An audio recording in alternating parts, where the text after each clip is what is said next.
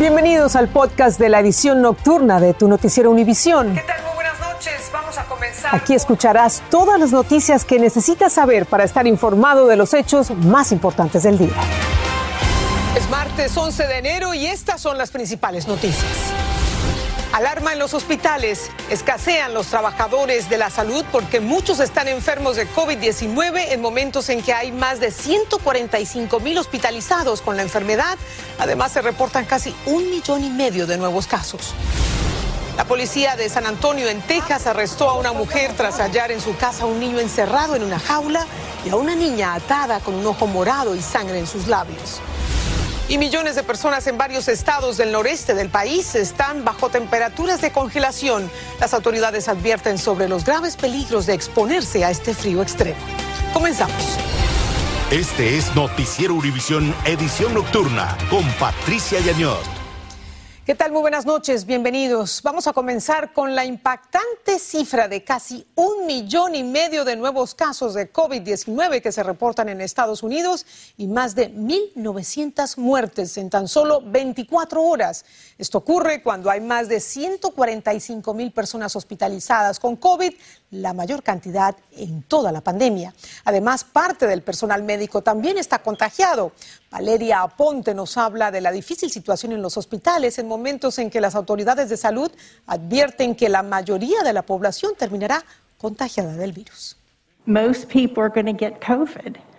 All right, and what we need to do is make sure the hospitals can still function Fuerte advertencia dio este martes la actual comisionada de la FDA en una audiencia en el Senado de los Estados Unidos, asegurando que la mayoría de las personas se contagiarán con COVID-19. Por ende, hay que hacer todo lo posible para que los hospitales tengan lo necesario para asistir a pacientes. Tenemos que ponernos las pilas porque si no, esto se va a descontrolar nuevamente. Sin embargo, hospitales de todo el país enfrentan una crisis por la oleada de Omicron, atendiendo a 140 45 mil personas, un récord de hospitalizaciones desde el comienzo de la pandemia. Uno va a los lugares, mucha gente sin mascarilla, las, las reuniones familiares o más que familiares fueron sin mascarilla. Entonces definitivamente esperábamos que la cosa creciera después de las fiestas eh, de fin de año. A la vez, hospitales continúan enfrentando una escasez de empleados, no solo porque han renunciado o se han retirado, sino porque ellos también se están contagiando. Algunos hospitales le están pidiendo al personal médico que continúe trabajando si son asintomáticos. Yo entiendo cuál es la emergencia que tenemos ahorita en algunos hospitales donde no hay suficientes enfermeras para cuidar a pacientes. Ah, eh, esto debería de, de usarse solamente en lugares donde de veras, de veras no hay nadie más que se pueda usar. Pero el doctor Chávez enfatiza que tomar esta decisión puede ser peligrosa. Esto pone no nada más a otros empleados a riesgo, sino que también a los pacientes. Ah, y es algo que es muy preocupante porque vamos a tener más gente en el trabajo que tenga que salir porque se han infectado eso nos va a poner en peor situación. Doctores insisten que para detener el incremento de los casos de COVID-19, personas tienen que continuar utilizando cubrebocas y si pueden vacunarse, ya que esta es la mejor opción para evitar terminar en el hospital. En Phoenix, Arizona, Valeria Aponte, Univisión. Vamos ahora a California, donde el gobernador Gavin Newsom incluyó en su propuesta de presupuesto la posibilidad de convertir el estado en el primero en el país en ofrecer cobertura médica a todos los indocumentados. El programa ofrecería un plan de salud a las personas en California sin importar su estado migratorio. Esta tarde, Dulce Castellanos entrevistó al gobernador Newsom.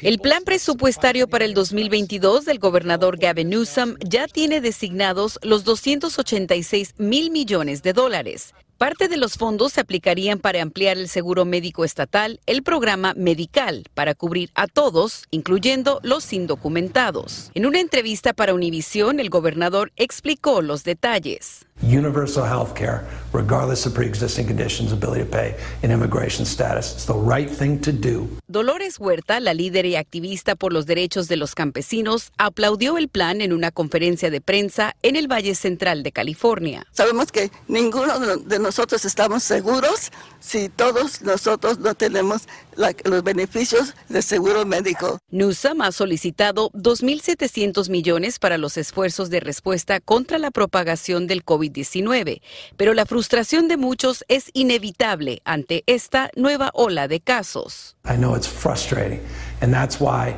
we have prioritized testing in low-income communities, mobile testing sites, as well as public schools. Los estudiantes del Estado nuevamente están acudiendo a clases presenciales. Sin embargo, ya se comienzan a ver los impactos en el rendimiento escolar. Newsom dijo que habrá una mayor inversión en las escuelas. We're doing universal after school, universal summer school, community schools, bringing nurses and doctors back into our schools. El plan del presupuesto fiscal ahora tendrá que pasar por el proceso legislativo. El gobernador Newsom presentará la primera actualización en mayo. En Lamont, California, Dulce Castellanos, Univisión. Y seguimos hablando sobre salud porque la Administración de Alimentos y Medicinas advirtió sobre los estafadores que se aprovechan de la escasez de pruebas de COVID y venden por Internet falsos tests, además de supuestos remedios contra el coronavirus. Fabiola Galindo nos explica qué consejos debemos seguir para comprar pruebas autorizadas y no ser víctimas de un fraude. Entre las miles de personas que esperan horas en fila diariamente para hacerse una prueba de COVID-19, hay quienes están aquí porque no encuentran una prueba rápida que puedan hacerse en casa. Llevar parado aquí demasiado tiempo, como una hora, a mí me parece como realmente molestoso. Y en medio de la escasez de pruebas, ahora la Comisión Federal de Comercio y la FDA advierten sobre la venta online de pruebas falsas. Entre los productos ilícitos, la FDA advierte se están vendiendo aceites y supuestos remedios para tratar el COVID-19 que no tienen ninguna autorización para ser distribuidos. Las pruebas falsas no solo son un desperdicio de dinero, aseguran, sino que además ponen en riesgo la salud de todos. ¿Cuáles son los peligros que enfrentan las personas que tomen una prueba que es falsa? El peligro principal de hacerse, de hacerse una prueba eh, rápida, que sea falsa, es que la persona le pueden dar un resultado que no es veraz. La FDA ha aprobado cientos de pruebas disponibles. Para saber cuáles son, asegúrese de que el kit de pruebas que compra tiene la autorización de la agencia. Puede hacerlo en la página de la FDA.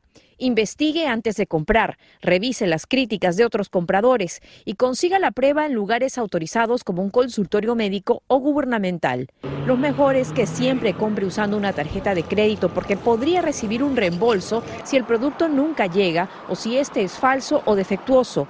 En Nueva York, Fabiola Galindo, Univisión.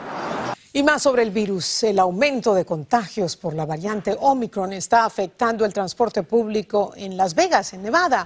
Las autoridades de transporte dicen que hay muchos conductores enfermos y les piden paciencia a los visitantes que tienen que soportar largas espiras. Recomiendan descargar la aplicación del transporte público para enterarse de los retrasos del día mientras abastecen las rutas menos frecuentes. Y la policía de San Antonio, en Texas, arrestó a Priscilla Ansalais, de 37 años, quien enfrenta cargos por poner en peligro la vida de dos menores. La mujer, que era la tutora temporal de los niños, supuestamente los amarró, los golpeó y los dejó solos en su vivienda. Anuar Revuelta nos tiene los detalles de este terrible caso de abuso infantil. Este es uno de los casos de abuso infantil más graves de los últimos años en San Antonio. Dentro de uno de los cuartos de esta casa de la calle Bailey, al suroeste de la ciudad, la policía descubrió el domingo a una niña de un año atada de pies y manos con un ojo morado y el labio partido.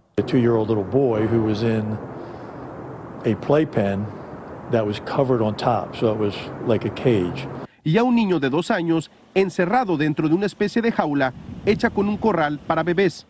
El jefe de la policía dice que el descubrimiento se hizo luego de que una persona les llamó para que hicieran una visita para verificar el estado de los menores. Este martes fue arrestada Priscila Ann de 37 años de edad, acusada de dos cargos por poner en riesgo a los menores, a quienes tenía bajo su cargo en un hogar de acogida, luego de que el Servicio de Protección al Menor se los quitó a la madre biológica. Priscila asegura que nada de lo que se dice es verdad.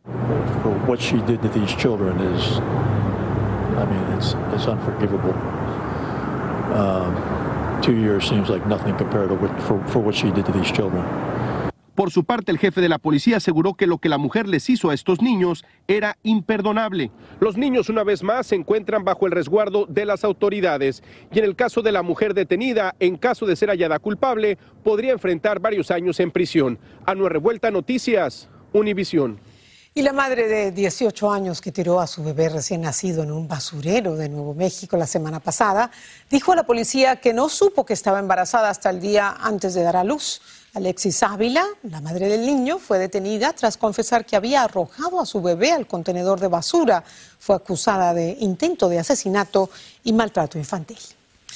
Y a poco menos de medio mes de volver a activarse el programa conocido por sus siglas como MPP, que obliga a los migrantes a permanecer en México para solicitar asilo, organizaciones civiles en Matamoros ya se preparan para recibir a miles de inmigrantes. Aunque no hay información oficial sobre cómo van a operar, ya se está habilitando un nuevo campamento. Francisco Cobos nos amplía. Cientos de migrantes siguen llegando a la frontera de Matamoros atraídos por la idea de pedir asilo, como Martín, quien viajó durante meses desde Honduras a pesar de la enfermedad de Parkinson que padece. Dice que en Honduras quedó solo desde que murió su esposa. Dan el asilo político porque en Honduras no puedo vivir, mis hijos están acá todos en Estados Unidos. Como él, cientos siguen llegando, en ocasiones viviendo en las calles, ya que los dos albergues que existen ya están saturados. La organización Caridades Católicas habilita ya una parte de este convento para instalar un campamento y dar albergue a muchos que ya están aquí y otros que se espera comiencen a llegar retornados de Estados Unidos. Van a necesitar donde uh, proveerles un espacio para que estén seguras, tengan agua, tengan los recursos necesarios para que no estén en la calle. Datos de los activistas señalan que los gobiernos de México y Estados Unidos preparan todo para que antes de que concluya enero comenzara a retornar por aquí a todos los migrantes que soliciten asilo. El nuevo posible eh, MPP que va a iniciar pronto, pues se espera que más gente se mueva hacia Matamoros. Algunos serán enviados a Monterrey en autobuses, según lo que se les ha informado a las organizaciones no gubernamentales, aunque aún existen muchas dudas. Todo eso, pues todavía no tenemos eh, las reglas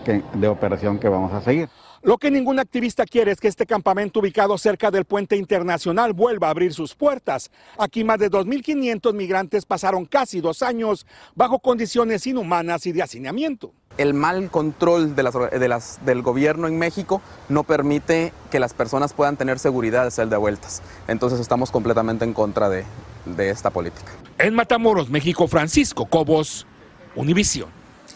Vamos a hablar ahora del frío extremo que afecta al noreste y el medio oeste del país. Y esto obligó a cerrar escuelas en varios estados. Las autoridades advirtieron al público que las temperaturas son tan bajas que en apenas minutos provocan la congelación de la piel. Chicago es una de las ciudades más afectadas por esta masa de aire frío y desde allí nos informa David Palomino. Una ola de frío extremo tiene bajo alerta a 12 estados del noreste y medio oeste del país, afectando a alrededor de 15 millones de residentes. De acuerdo al Centro Nacional de Meteorología, las temperaturas por debajo del punto de congelación promedian los 30 grados bajo cero en algunas ciudades. En Massachusetts, en el distrito escolar de Boston, se suspendieron las clases en las escuelas públicas. Por medio de un comunicado afirman que la escasez de conductores de autobuses hace que los estudiantes estén mucho tiempo esperando expuestos al frío. En ciudades como Chicago, donde ha nevado, el descenso en el termómetro ha dado paso a la formación de capas de hielo que se mantienen en algunas calles. Muy fuerte, muy feo. Elizabeth Ávila usa el transporte público para llegar a su casa. Cuenta que soporta el frío gracias a toda la ropa que lleva puesta. Dos suéteres, dos playeras de manga larga, ajá, tres pantalones, tres, eh, dos pantalones térmicos. El efecto lago con vientos entre las 24 y 40 millas por hora hace que la sensación térmica sea aún más baja. Muchos conductores tienen problemas con sus vehículos. Rellenando lo que es el antifrizante por estos fríos que han habido. Las autoridades de salud advierten a los residentes de las ciudades donde el frío es extremo que no se expongan sin la debida protección. Varias capas de ropa, sin descuidar las manos y orejas. Basta con 10 minutos a la intemperie para que haya riesgo de congelación. Estaciones de policía y bibliotecas públicas sirven también como centros de calentamiento para quienes lo puedan necesitar. En Chicago, David Palomino, Univisión. Cambiamos de tema. El terrible incendio de la semana pasada en una casa en Fairmount, en Filadelfia, en el que murieron 12 personas, pudo haber sido causado por un niño de 5 años que le prendió fuego a un árbol de Navidad con un encendedor. La investigación fue revelada por el comisionado de los bomberos, quien afirmó que casi con total certeza esa fue la causa y afirmó que encontraron el encendedor. En el incendio perdieron la vida ocho niños y cuatro adultos y hospitalizaron a otros dos. El niño de cinco años es el único sobreviviente. Y el presidente Biden dijo hoy que estaba harto de permanecer callado. Lo dijo en Georgia al abogar por el fin del mecanismo mediante el cual se necesitan 60 votos de un total de 100 para aprobar leyes en el Senado. Después que 19 estados aprobaron leyes que restringen el acceso de las minorías uh, al voto, Biden prometió que defenderá el derecho al sufragio. Claudia Uceda nos informa desde Washington. El presidente Joe Biden en Atlanta pidió urgentemente que el Senado actúe y apruebe el derecho al voto, lo que fue una promesa de campaña a la comunidad afroamericana. Sin embargo, Biden no fue bien recibido por activistas. No necesitamos que venga a dar un discurso, necesitamos acción. Están enojados porque llevan esperando mucho tiempo. Los demócratas hasta ahora no se ponen de acuerdo sobre si deben o no cambiar las reglas obstruccionistas del Senado. Pero esta tarde el presidente, debilitado por las encuestas, anunció formalmente su apoyo a la controversial maniobra, que daría paso para que se apruebe esta legislación sin el apoyo republicano, es decir, con 51 votos, no con 60 votos.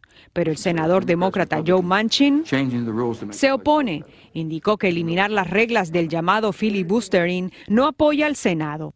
En el último año, los republicanos han aprobado leyes que registran el voto en 19 estados. Están eh, restringiendo el acceso al voto por correo, voto anticipado. Sin embargo, los republicanos dan otra versión. Lo que queremos es restringirle a los tramposos el derecho a hacer trampa con nuestras elecciones. El presidente pidió una ley que convierta el día de las elecciones en un día feriado y que se requiera que el Departamento de Justicia apruebe cambios a las leyes aprobadas en los estados. Para eliminar el llamado filibustering se necesita el apoyo de todos los demócratas y hasta el momento eso no existe. En Washington, Claudio Seda, Univision. El Departamento de Agricultura de Estados Unidos inyectó unos 750 millones de dólares en los programas de comidas escolares de todo el país para contrarrestar el aumento en los costos de los alimentos. Recientemente las escuelas comenzaron a tener problemas para servir las comidas a los estudiantes en medio del aumento de los precios de los alimentos y las interrupciones en la cadena de suministros. Al volver, la provincia de Quebec en Canadá anuncia la creación de un impuesto especial y tiene que ver con las personas que se niegan a vacunarse. Estás escuchando el podcast de tu noticiero Univisión. Gracias por escuchar. La Administración Federal de Aviación dijo que suspendió brevemente las salidas de vuelos en algunos aeropuertos de la costa oeste por razones de seguridad. La medida coincidió con el lanzamiento de un misil balístico de Corea del Norte. Estados Unidos condenó a este país por el lanzamiento del misil diciendo que es una amenaza para el mundo. Y el primer ministro de la provincia de Quebec en Canadá, François Legault, anunció que aplicarán impuestos a las personas que se nieguen a vacunarse, excepto por razones médicas. Argumentó que estas personas suponen una carga para la red hospitalaria y que es una cuestión de justicia para el 90% de la población. El impuesto, que ya genera una gran controversia, será de unos 80 dólares estadounidenses y lo denominó una contribución sanitaria. De nuevo la pausa, ya regresamos. Los asistentes a los Juegos Olímpicos de Invierno en Pekín serán testigos de un alarde tecnológico y alimenticio. Estás escuchando el podcast de tu noticiero Univisión. Gracias por escuchar. La Comisión Federal de Comercio de Estados Unidos puede continuar sus esfuerzos por disolver Meta, la empresa matriz de Facebook, Instagram y WhatsApp. Un juez federal rechazó la petición de Meta que pedía desestimar la demanda de los funcionarios antimonopolio.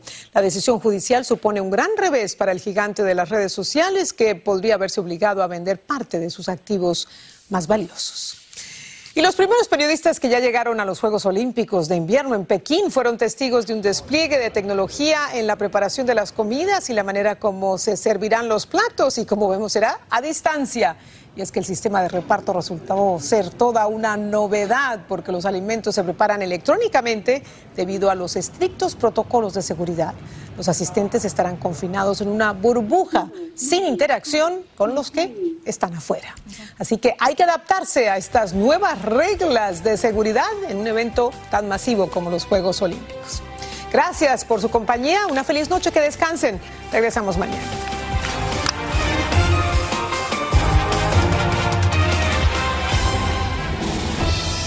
Así termina el episodio de hoy de Tu Noticiero Univisión. Gracias por escucharnos.